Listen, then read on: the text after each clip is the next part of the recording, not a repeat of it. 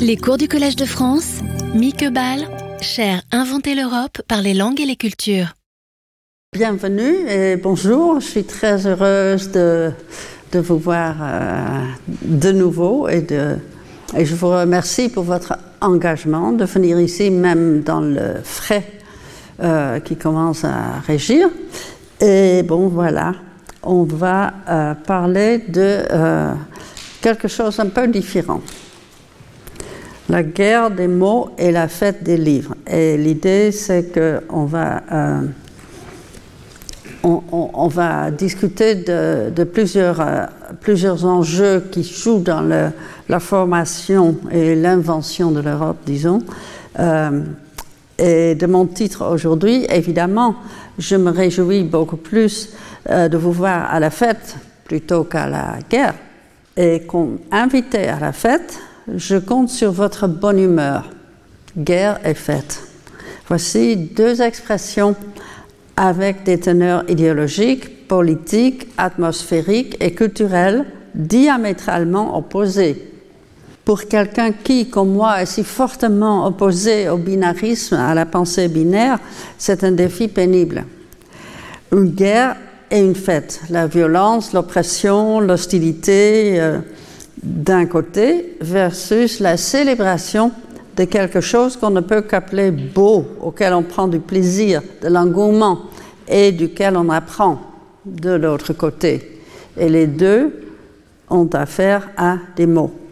Entre les mots controversés, tels que le livre sur la guerre des mots les présente, et les fêtes de livres réjouissantes, on doit aussi admettre qu'on a besoin des deux substances que les mots couvrent. Sans mots, en guerre ou non, on n'a pas de sémiosphère européenne. Pour la séance d'aujourd'hui, il importe de nous réaliser que les deux types d'événements constituent deux pôles des cultures desquelles l'Europe est constituée et à partir de, de elle est en train d'être inventée et réinventée. Dans les deux cas, cette constitution n'est possible que par le moyen des langues. Mais, comme ma résistance au binarisme le suggère, ce dualisme entre guerre et fête n'empêche pas la coexistence des deux. Car ce que les deux phénomènes ont en commun, c'est l'usage des langues, de mots, mais aussi d'inflexion, d'accent, d'intonation, d'expression faciale, d'abréviation, de signes de ponctuation, bref, de tout ce que j'ai appelé avant comme appartenant à, voire constituant, la sémiosphère européenne. Pendant la première heure du cours, euh, aujourd'hui, je parlerai surtout de la guerre des mots. Dans la deuxième, ma collègue et amie, la sociologue Gisèle Sapiro, qui a étudié à fond la vie sociale et politique de la littérature, révélera sa grande connaissance du monde des festivals internationaux de littérature. Ce qui importe là-dedans pour, en d'autres mots, ce qui contribue à l'invention de l'Europe. Notez la prédominance du pluriel encore ici. Après, on discutera, euh, tant que le temps le permette, on discutera des deux enjeux. Ce qui importe surtout pour cette séance, c'est la prise en compte de quelque chose sur laquelle le livre La guerre des mots euh, met l'emphase, d'une certaine pression euh, médiale venant des médias pour maintenir une uniformité qui gâche cette énorme pluralité linguistique de l'Europe, comme le dit le sous-titre du livre sur lequel je m'appuie beaucoup dans cette analyse combattre le discours politico-médiatique de la bourgeoisie. Combattre, c'est un mot qui indique la bataille, une notion guerrière. Le livre lui-même est une bataille. Mais il faudra aussi prendre en compte certaines formes que peut prendre la résistance contre cette monotonie. Une analyse fondamentale, comme je l'ai trouvé dans cette étude de Selim Derk Derkaoui, je ne sais pas si je prononce bien, Selim Derkaoui et Nicolas Framont, est une de ces formes de résistance. J'ajoute, sans que ce soit trop explicite, les façons de fêter la littérature dans les festivals internationaux, internationaux est une autre forme de résistance. Et c'est là que les festivals apportent leur pertinence spécifique, au-delà des célébrations des livres littéraires montrés dans les festivals. Sans être les seuls, les festivals littéraires font partie des organisations, résistantes qui cherchent à briser la monotonie où tous les chats sont gris, tel que le discours politico-médiatique la met en scène.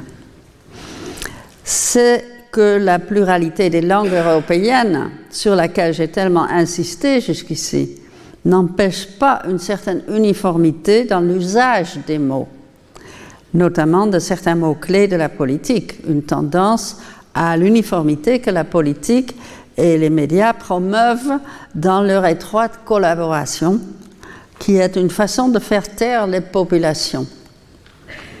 Les analyses de la critique et de la politique médiatique des classes sociales dans le livre récent, hein, La guerre des mots, c'est un livre de, l'année dernière, Combattre le discours politico-médiatique de la bourgeoisie, duquel j'ai pris la première moitié du titre de cette séance, et l'analyse sans merci de Christophe Guillouis, euh, qui s'appelle Les dépossédés, qui traite de la réalité sociale résultant de ce discours uniformisant. La réalité que ce discours produit forme la base de ce que nous avancerons dans les deux, dans les deux moitiés de la séance. Les deux analyses dans ces livres sont basées, euh, sont basées sur la situation en France. Mais elles auraient pu être faites dans les autres pays membres de l'UE aussi, avec des différences minimes. Car il s'agit partout en Europe d'une monotonie linguistique tournant au social. Et cette triste monotonie cherche en premier lieu à préserver un privilège elle mise à créer une grisaille sociale, grâce à laquelle les moins nombreux peuvent, citer, continuer à dominer les plus nombreux. Il n'arrête pas de répéter cette idée, comme les auteurs de la guerre des mots donc le formulent. Cette grisaille est un contraste fort avec les festivals internationaux de littérature, où les mots et les lecteurs dansent et chantent ces festivals destinés à ouvrir une brèche dans cette monotonie, à engager des espoirs et possibilités politiques à travers les œuvres littéraires les plus appréciées, justement dans leur diversité. Car là, par contre, la pluralité des langues et la diversité créative dans l'usage des mots qui leur appartiennent est sujette à la célébration dont l'idée du festival dérive son nom. Festival, fête. Une fête, le Festival international de littérature, nécessairement au pluriel, bien sûr, n'est possible que grâce à la multiplicité des langues et son potentiel de communication, moyennant l'activité et expertise de la traduction. Et avant de continuer sur la traduction, je veux euh, attirer votre attention sur une librairie dans le quartier où, j'ai euh, mon pied à terre, ici à Paris, une librairie qui s'appelle Légateur de vent. Quand j'ai vu ça, je me suis dit, mais qu'est-ce que ça veut dire? C'est bizarre. Légateur de vent, est-ce qu'on peut guetter le vent? Eh bien, c'est euh, un titre dérivé d'un livre suédois par Agneta Playel sur le peintre Abel Fèvre. Et c'est un livre écrit en suédois qui a été traduit en français mais n'est plus en vente et qui a, mené les propriétaires de cette librairie à appeler leur librairie Légateur de vent. Et je trouve ça assez euh, créatif, comment dire. Alors, la traduction. Maintenant bien établie comme domaine de recherche universitaire, la traduction mérite cette attention savante car elle a d'une grande importance, spécialement dans une Europe multilingue. Alors pour le séminaire, aujourd'hui, nous aurons le plaisir d'écouter et de discuter avec la professeure Gisèle Sapiro, directrice d'études à l'École de hautes études en sciences sociales et directrice de recherche au CNRS, au Centre européen de sociologie et de sciences politiques. Elle est auteure inventive et productive, créative de nombreux livres substantiels avec des titres significatifs dont la plupart traitent de la littérature, mais pas comme analyse d'œuvres littéraires spécialement. le titre d'un de ces livres euh, significatifs s'appelle La responsabilité de l'écrivain. Mais il faut tenir compte aussi du volume des mots qui tuent de 2020, où la guerre apparaît dans l'étude approfondie des deux dernières années de l'époque nazie. Donc la littérature est toujours dans son œuvre discutée en rapport avec les enjeux euh, sociaux et politiques. Les programmes d'éducation multilingue, la façon dont les langues minoritaires sont traitées dans l'Union européenne et la place des langues parlées parmi des populations d'immigrés, tous ces aspects sont pertinents pour l'invention d'une Europe assez unifiée pour mériter le nom de Union, tout en restant au pluriel, donc sans dépendre d'une identité rigide. Au contraire, comme je l'ai suggéré dans ma leçon inaugurale, il s'agit de cultiver une identification comme un acte d'un pays avec l'autre, d'une langue avec l'autre, d'une littérature avec l'autre, de personnes avec d'autres. Un être entre ce que Camille Vellodi a analysé la semaine dernière comme interstitialité, qui comprend nécessairement une relationnalité basée sur l'acceptation, en effet, au-delà, la célébration des différences. L'UE consiste en nation. Quoi que ce mot veuille dire, l'idée de la nation même ancrée dans une histoire datant d'un passé assez lointain, s'est manifestée au XVIIIe siècle pour réunir des communautés ethniquement et religieusement, aussi bien que linguistiquement unifiées, autour de royaumes et cultures déjà existantes. Donc toujours, les nations ont une base dans l'historicité. Et ce fondement historique n'est pas que bienveillant comme l'historien britannique Lord Acton a dit avec colère au, milieu du XIXe siècle, citation, en faisant coïncider théoriquement État et nation, le principe de nationalité réduit à une situation de quasi-suggestion tous les autres groupes nationaux vivant à l'intérieur des frontières de l'État. Selon le degré d'humanité et de civilisation du groupe dominant, qui prétend jouir seul des droits collectifs, les races inférieures sont alors exterminées, soit réduites en esclavage, soit mises hors la loi, soit placées dans une situation de dépendance. En Europe, la victoire de la démocratie à la fin de la Première Guerre mondiale était accompagnée par la victoire du nationalisme.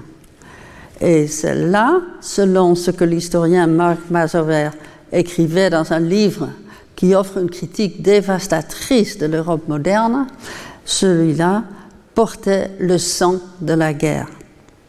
Selon son analyse, la diffusion du modèle de l'État-nation dans les mosaïques ethniques de l'Europe de l'Est allait placer la question des minorités au centre des problématiques politiques.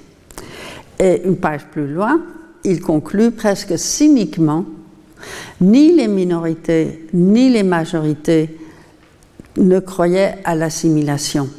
Les relations interethniques dans les nouvelles démocraties se caractérisaient avant tout par l'exclusion et l'hostilité. Mazower n'est pas optimiste au sujet de la démocratie lorsqu'il écrit dans l'épilogue de son livre la démocratie convient aux Européens d'aujourd'hui, d'une part parce qu'elle est associée au triomphe du capitalisme, d'autre part parce qu'elle comporte moins d'obligations et moins d'intrusions dans leur vie que n'importe quel autre système. En somme, ils acceptent la démocratie parce qu'ils ne croient plus à la politique. Cela explique pourquoi on observe à la fois une large adhésion à la démocratie dans les sondages et une grande apathie politique. Mais dans son accord final, il formule sa conclusion d'une façon un peu plus positive, contribuant ainsi à notre invention de l'Europe avec les suggestions de poursuivre un comportement bien plus faisable et souhaitable, dans lequel l'historicité et le présent restent ensemble.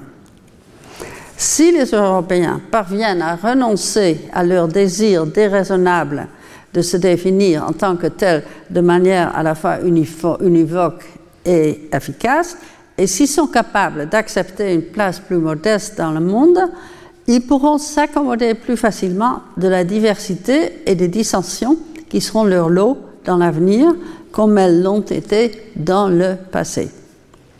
Les communautés venant des héritages, notamment, comme nous le verrons dans un instant, les Lumières et du romantisme ont beau sortir des traditions valables, l'une sociale, l'autre esthétique, mais cela ne les empêche pas d'utiliser des mots en guerre ou paisiblement, de façon très diverse. Ces communautés sont les sources de symboles communs et s'unifient dans les langues que parlent leurs membres. Comme j'ai mentionné dans ma leçon inaugurale, le sociologue néerlandais Abraham de Swaan, qui publie beaucoup en français et donne des conférences dans cette plus belle langue comme l'appelait le titre d'un cours que j'ai suivi pendant mon adolescence. Le cours s'appelait La plus belle langue. Euh, a analysé avec perspicacité les différents niveaux auxquels les différentes langues de l'Union européenne fonctionnent. En fait, dans son livre sur le sujet de la pluralité linguistique, Words of the World, des langues qu'il a analysées, il étudie spécifiquement les lignes de pouvoir entre les langues partout dans le monde. Et son livre récent, qu'on ne peut qu'appeler féministe, ici en haut à gauche, a une pertinence pour là où la politique qui nourrit la guerre des mots et la réalité sociale ne cesse de s'imbriquer. Dans ce livre, il dissèque sans merci l'hostilité mondialement répandue contre les femmes dans les mots, les mythes et les pratiques.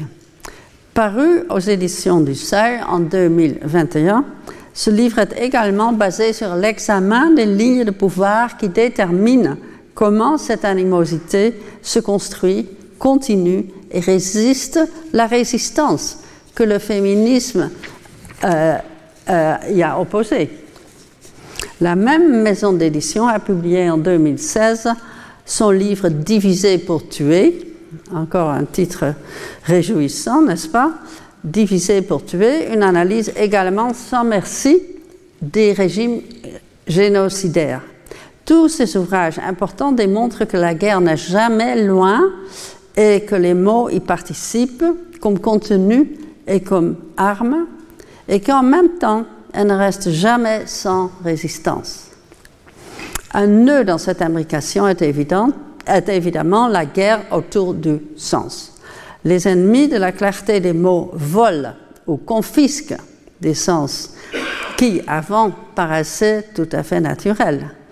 Quand pour des raisons arbitrairement polémiques, les sens sont confisqués, tout ce qui reste à faire à ceux qui connaissaient les mots dans leur sens habituel, c'est de le changer en retour, de le reprendre, de le revoler avec l'usage du verbe confisquer, évidemment, j'annonce euh, euh, un livre très pertinent, une analyse très pertinente, d'importance capitale dans le sens multiple de cet adjectif, y compris le violent et dangereux sens de la peine capitale.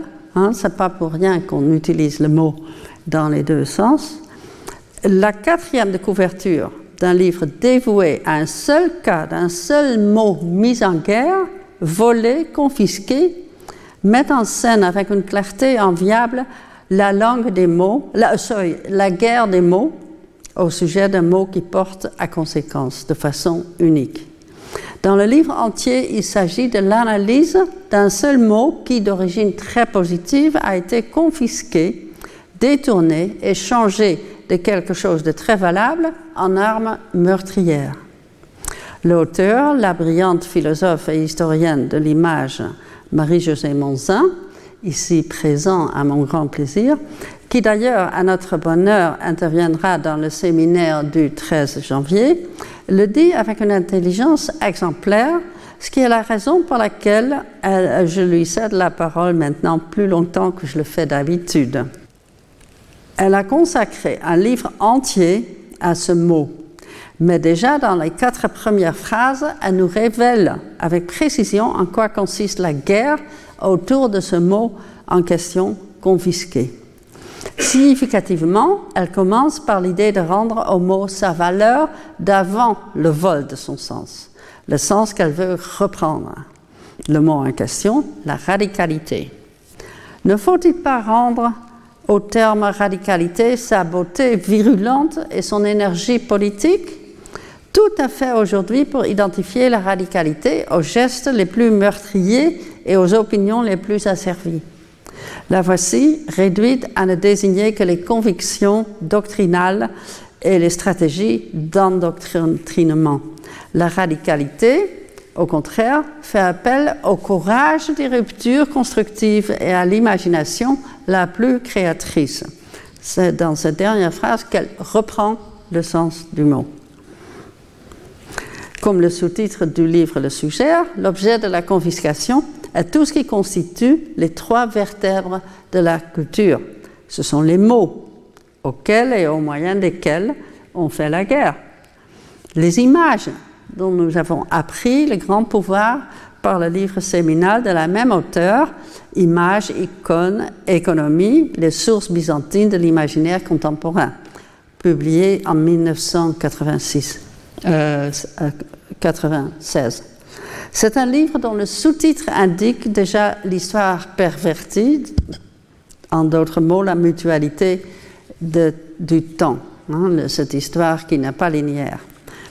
Troisièmement, de façon un peu inattendue, si ce n'était pas préparé par ce livre antérieur, le temps qui place le conflit, le vol, le détournement, la confiscation dans le temps présent.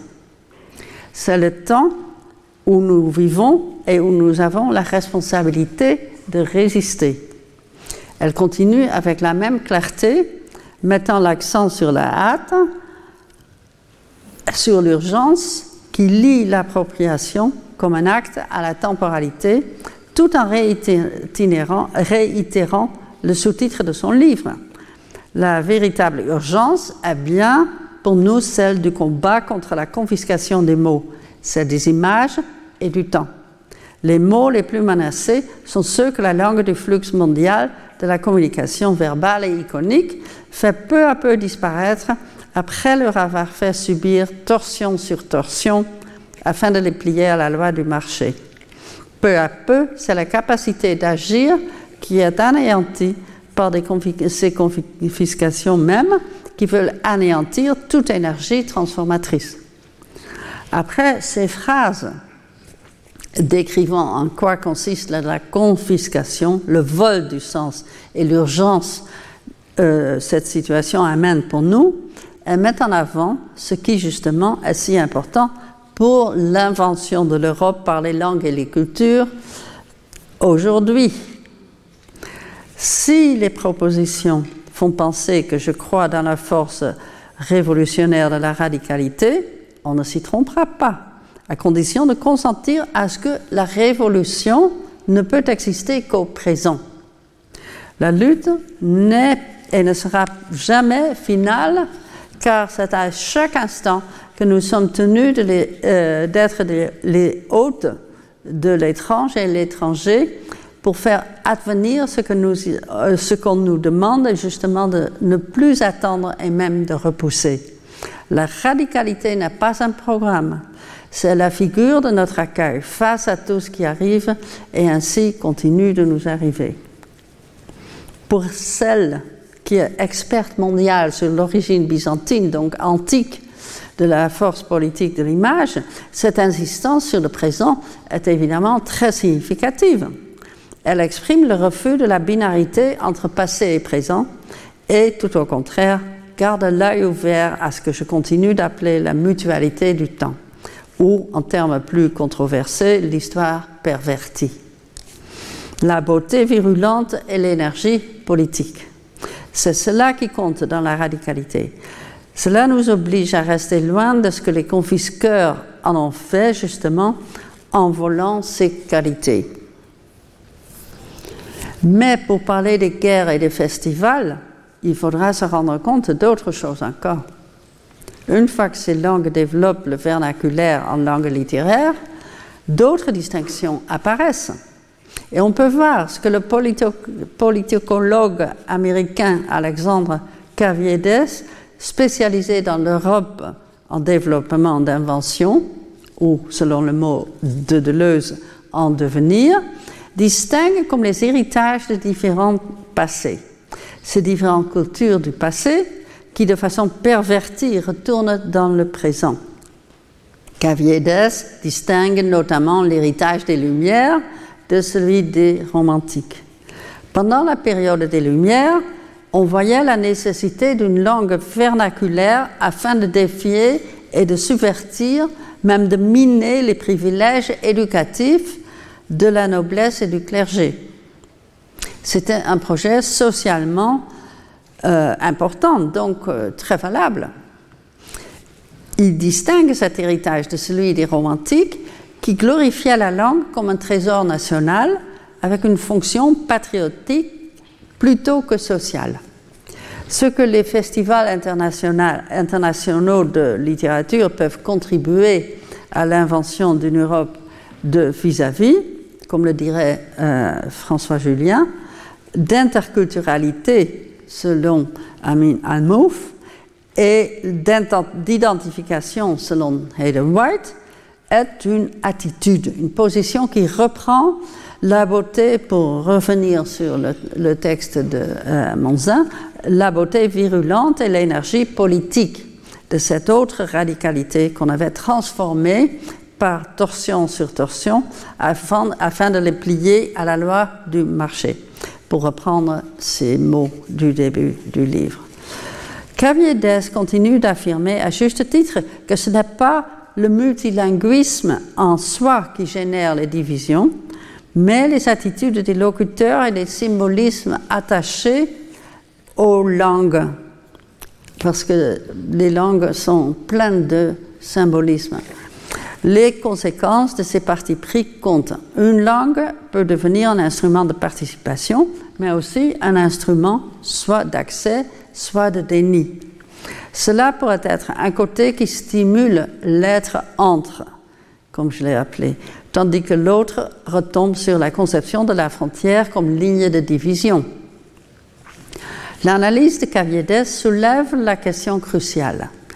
Qu'est-ce qui est le plus important et dans quel sens politique, économique, social, religieux, ethnique et oui, linguistique? Pour le dire en d'autres termes, qui sont, j'espère, plus clairs car plus actuels, qu'il faut penser tout le temps, qu'est-ce qui importe le plus? L'efficacité économique ou l'égalité, la démocratie et l'autodétermination? Alors l'idée de guerre euh, soulève une autre question. Qui combat dans la guerre des mots? La question signifie le retour du binarisme. La question qui est de premier ordre? Quand il y a guerre, il y a des ennemis, des opposants, des combattants. Qui combat dans la guerre des mots? Dans la préface du livre La guerre des mots, préface écrite par Michel Pinson, et Monique Pinson-Charlot, il est question de la domination, le sujet central du livre, qui a lieu dans les têtes. Les préfaciers écrivent à la première page la corruption du langage avec le dévoiement des mots, des imprécisions, les euphémismes ou les oxymores induit une corruption de la pensée.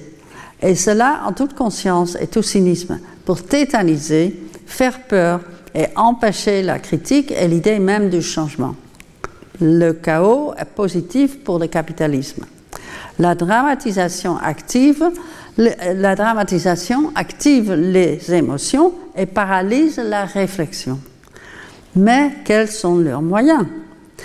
L'exploration de ces moyens sera le sujet principal du livre qu'ils ont euh, présenté. Et ils terminent leur préface disant que les auteurs du livre poursuivent un projet éducatif, didactique, étendant une main aidante, puisqu'ils offrent des lunettes pour lire, avec des mots pour le dire, ce que les puissants cherchent à cacher dans un magna linguistique trafiqué. Vous voyez que chaque mot ici a, plusieurs euh, sens, métaphoriques ou non. Le but du livre, déclarent les auteurs, est de mettre en lumière l'idéologie qui domine tout avec des mots comme des instruments d'oblitération. Ils parlent de cette idéologie dominante par les mots dans lesquels elle se cache on voit le rapport intensif entre les mots et l'idéologie dont l'expression n'est jamais explicite. Ce que c'est ce rapport ardent qui nous préoccupe aujourd'hui dans cette séance. Un peu avant, ils ont défini le concept de l'idéologie, l'appelant une vision du monde mensongère, mais avantageuse pour les intérêts de quelques-uns. Et ils ajoutent l'idéologie ignore les faits. L'adjectif mensongère est évidemment crucial. Les auteurs l'expliquent. La clé de l'idéologie bourgeoise, écrivent-ils, est qu'elle se sert des mots les plus positifs, consensuels et jolis pour en faire une légitimation de politique et de croyances qui ne favorisent que les plus favorisés. Le ton répétitif favorise, favoriser, en dit long sur la logique de la pensée en question. La guerre des mots se joue au moyen d'opposition binaire entre le bon et le mauvais, les deux qualificatifs utilisés selon la vérité aussi bien que selon ce mensonge. Ici, l'opposition binaire fait son boulot. Si ce qu'on nous inflige est décrit par des termes positifs, ce que nous avons conquis a été réduit à des mots négatifs. Le binarisme ne pourrait être plus explicite. Et l'exemple qui suit en dit beaucoup. C'est le cas de charges sociales ou charges salariales utilisées en lieu et place de cotisations sociales, ces contributions des salariés, des indépendants et des chefs d'entreprise au financement de notre protection sociale. Et là où les auteurs de ce livre se concentrent sur les mots mensongers, Christophe Guiwi, auteur de l'autre livre, Les dépossédés, en contemple les conséquences pratiques réelles qui comprennent la difficulté d'avoir accès à la mer, d'habiter en ville et beaucoup plus de ce que nous avons toujours pris comme acquis. Oui, les conséquences réelles, dont la première, la plus voyante et la plus généralisée, est évidemment le capitalisme excessif couramment en vigueur, ce dont nous parlerons en plus de détails, surtout sur son aspect émotionnel, dans la séance suivante du 2 décembre. Alors nous parlerons de la continuité dans le présent d'un phénomène vieux de plusieurs siècles et surtout animé au milieu du 19e le passé compte, en effet, et c'est donc un, sujet important la prochaine fois. Pour le sujet d'aujourd'hui, il importe de ne pas oublier le passé. Il faut nous rappeler que le moteur de ce capitalisme excessif était l'esclavage, ce qui justifie de dire que cela date de plusieurs siècles, comme le disent les auteurs de la guerre des mots. Il cite l'historien américain Marcus Rediker, je ne sais pas comment il le prononce parce que ça me paraît un nom plutôt allemand, qui fait appel à la mémoire dont il fait un devoir. Nous devons nous souvenir que de telles horreurs ont toujours été et demeurent centrales dans le développement du capitalisme mondial.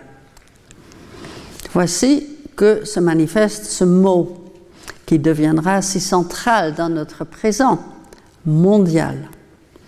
En Europe, dans le sud de la planète, mais de fait partout, la ligne fine entre esclavage et capitalisme d'exploitation tremble. Ce n'est pas une ligne solide.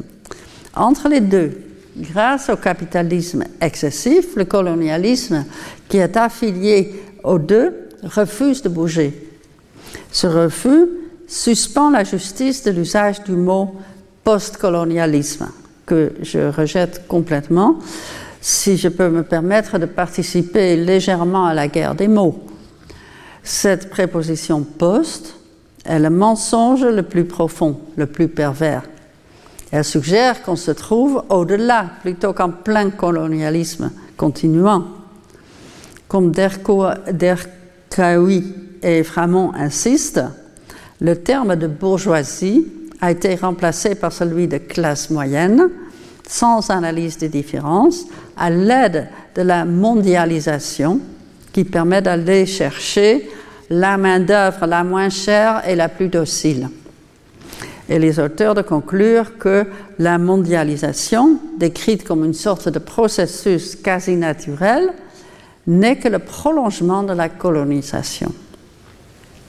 C'est clair, la façon dont elle est décrite n'a donc rien à voir avec sa réalité, qui est l'exploitation et, comme conséquence, le burn-out qui en résulte, mieux appelé à la même page épuisement professionnel, dont le nombre de cas a explosé. Il parle de la situation en France spécifiquement, mais c'est le cas partout en Europe. Effectivement, comme ils avaient dit dans la présentation de leur objectif, l'idéologie ignore les faits. Si c'est vrai, et je le crois, cela veut dire aussi que les forces colonisatrices, exploitantes, non seulement restent en figure, donc pas du tout post derrière nous, mais aussi elles restent, comme elles l'étaient toujours, surtout ancrées dans les pays européens qui ont étendu leurs tentacules dans tous les sens et toutes pourvues de ventouses accaparantes qui rendent justice à leur avidité. Cela mérite une analyse des situations et attitudes économiques de chaque pays membre de leur population et de leur population. On pourrait même envisager une interdiction pour les États membres de l'exploitation de la main-d'œuvre Interdiction fixée en termes de salaire minimal, par exemple, non seulement en Europe, mais partout dans le monde mondialisé.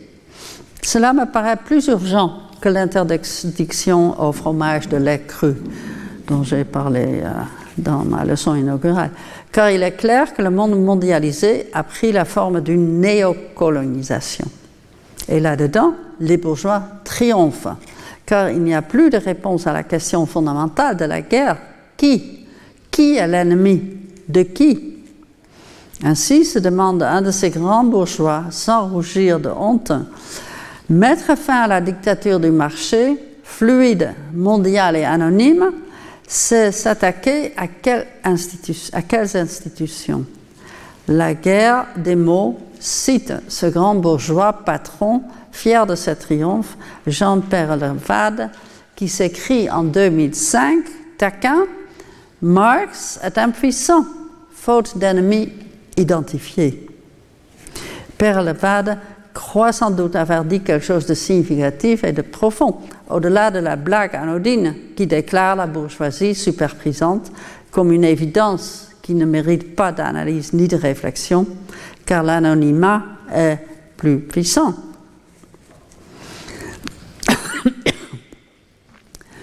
Le caractère mensonger de l'usage des mots ne date pas d'hier. Cela fait partie, en fait, de la langue comme instrument de communication dès ses débuts. Mais ce n'est pas un instrument passif à voix unique.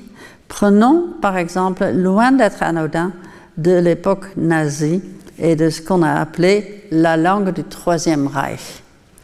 À l'époque des nazis, l'abus des mots faisait partie intégrante de la culture comme il continue de le faire aujourd'hui.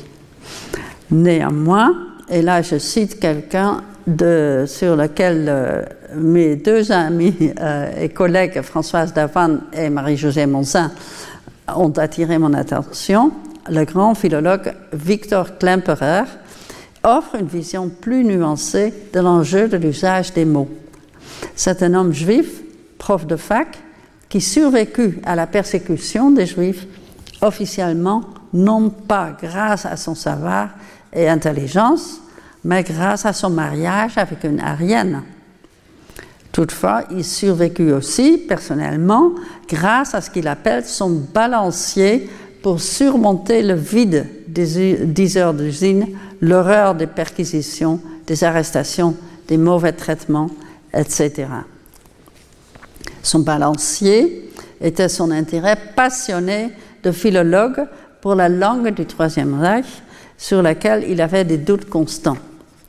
Il écrit L'enchâssement, non, pardon, je suis sur la mauvaise page.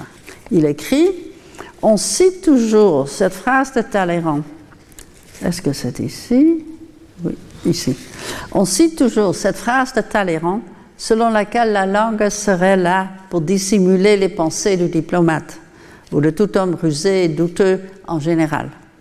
Mais c'est exactement le contraire qui est vrai.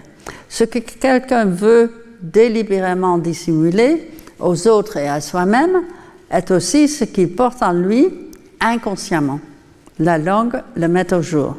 Tel est sans doute aussi le sens de la sentence, le style c'est l'homme.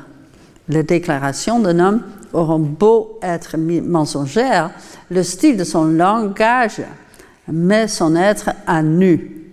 Et dans ce contexte, je peux recommander un livre récent de Gilles Philippe qui s'appelle Pourquoi le style change-t-il?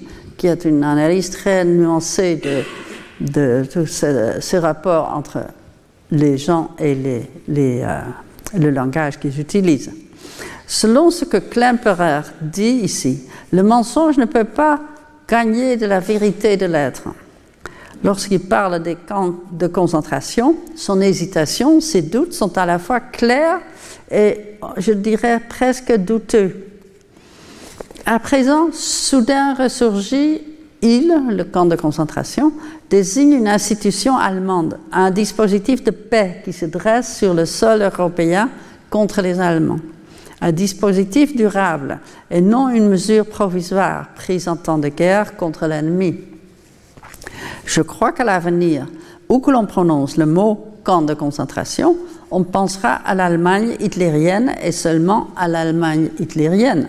C'est vrai, enfin pour moi c'est comme ça.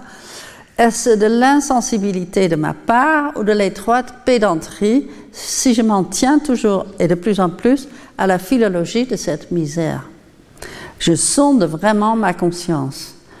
Non, c'est de l'autopréservation. Cependant, lorsque la persécution euh, lui interdisait même l'accès aux bibliothèques euh, et donc la possibilité de faire son travail, son balancier devint encore plus nécessaire sous la figure de la langue du temps. Cette expression met en avant l'enchassement dans la temporalité qui, comme nous le verrons, est soumise à la perversion de laquelle je l'ai dotée. Mais la langue du temps n'est pas aussi fortement sujette à la temporalité qu'on ne croirait, écrit-il, car il dit qu'il s'est aperçu qu'à son étonnement, en observant en observant de plus en plus minutieusement la façon de parler des ouvriers à, l'usine, celle des brutes de la Gestapo et comment on s'exprimait chez nous, dans le jardin zoologique des Juifs en cage, il n'y avait pas de différence notable. Tout nageait dans la même sauce brune. Et par cette homogénéité, on revient sur cette monotonie euh, qui était grise avant, maintenant brune, par cette homogénéité absolue de la langue écrite, il parle ici de la presse, s'expliquait aussi l'uniformité de la parole. Et évidemment, c'est là le lien avec euh, euh, la guerre des mots, euh, le livre de la guerre des mots sur aujourd'hui.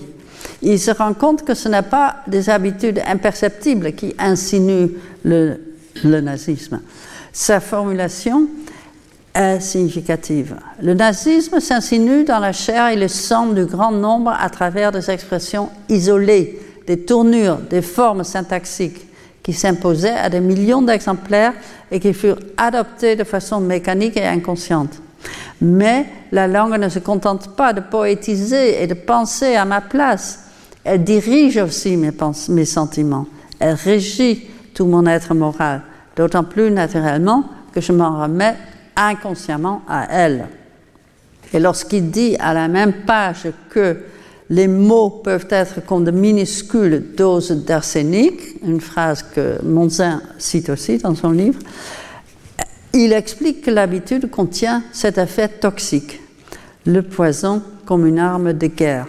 Quand j'entends ou vois le mot arsenic, je ne puis m'empêcher de penser à la manière de la mort d'Emma Bovary, ainsi que la même dans le suicide aussi par l'arsenic de la fille de Karl Marx, Eleanor, première traductrice du roman de Flaubert en anglais. L'exemple que Klemperer cite de cet arsenic verbal est le remplacement de l'héroïque et vertueux par fanatique. Et donc on finit par croire que sans fanatisme, on ne peut pas être un héros. Et lorsque parmi ces nombreux exemples, il mentionne que le Reich impose un impôt et l'appelle un secours, il est clair que la langue nazie sentimentalise. Et Klemperer dit à juste titre, c'est toujours suspect.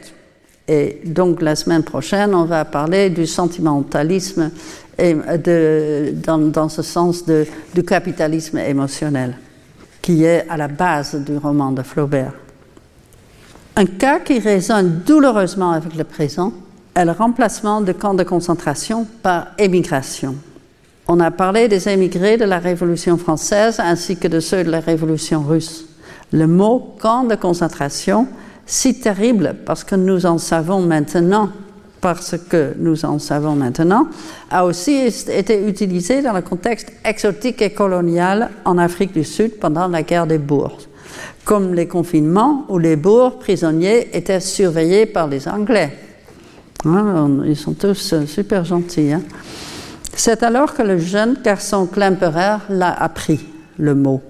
Et le philologue, plus tard, de dire que ce que j'ai cité avant, que les camps vont dans l'avenir toujours rappeler l'époque hitlérienne et à part cette analyse de l'usage du mot de l'horreur, il analyse avec finesse les côtés linguistiques et visuels du mot SS. SS a tout à la fois l'image et caractère abstrait, franchissement de la frontière qui sépare du pictoral, écriture pictographique Retour à l'aspect sensible des hiéroglyphes. Comme partout dans la sémiosphère européenne, la ponctuation en est un élément essentiel. C'est moins le point d'exclamation, pourtant si proche du sentimentalisme, mais le trait d'union, aussi appelé tiret, dont j'ai fait la publicité euh, avant.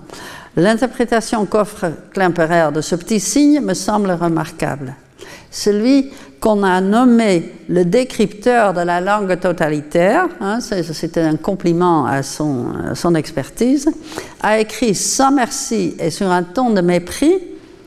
À ses débuts en Allemagne, le naturalisme se sert volontiers du tiret. Les phrases, les idées ne sont pas alignées avec une logique abstraite et rigoureuse, elles s'interrompent, procèdent par allusion, restent incomplètes, sont de nature fugitive, discontinue, associative, conformément aux circonstances de leur apparition, conformément à un monologue intérieur et même un dialogue animé, surtout entre les personnes ayant peu l'habitude de penser.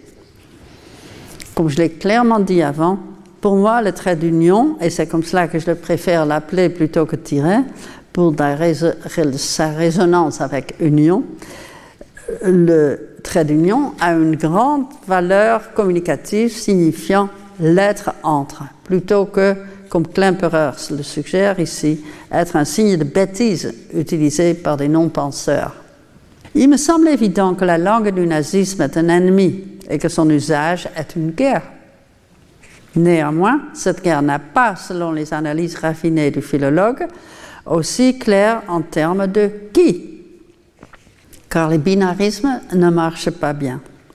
Au contraire, ce qui me fait penser que les festivals de littérature où la joie de la plus belle langue prédomine, dans chaque pays évidemment il y a une plus belle langue, le leur, quelle que soit la langue en question, s'oppose à la guerre où l'idéologie se cache dans les mots d'une façon qui compense le mal que la dernière nous fait à nous tous, premièrement aux populations qui souffrent des mensonges. Selon les dépossédés, l'essai de Christophe Guivi, publié en 2022, donc très récemment, chez Flammarion, le pire n'est pas tellement la guerre, mais la mise à distance. Guivi y écrit Aujourd'hui, c'est la mise à distance de l'autre qui assure l'ordre social. Dans cette société, qui n'en est pas une, les classes populaires ne sont pas les ennemis, mais les oubliés. La nouvelle bourgeoisie est moins belliqueuse qu'indifférente au sort de la masse, moins cynique qu'autocentrée sur les préoccupations matérielles. La distanciation qui en d'autres termes est le refus de la relationnalité, et l'indifférence qui est la base et le résultat, est le pire ennemi de la texture sociale. Ce sont effectivement les armes, on ne peut plus dangereuses pour ce qui veut être une union. La pluralité, oui, l'indifférence, non. Retrouvez tous les contenus du Collège de France sur www.colège-2-france.fr.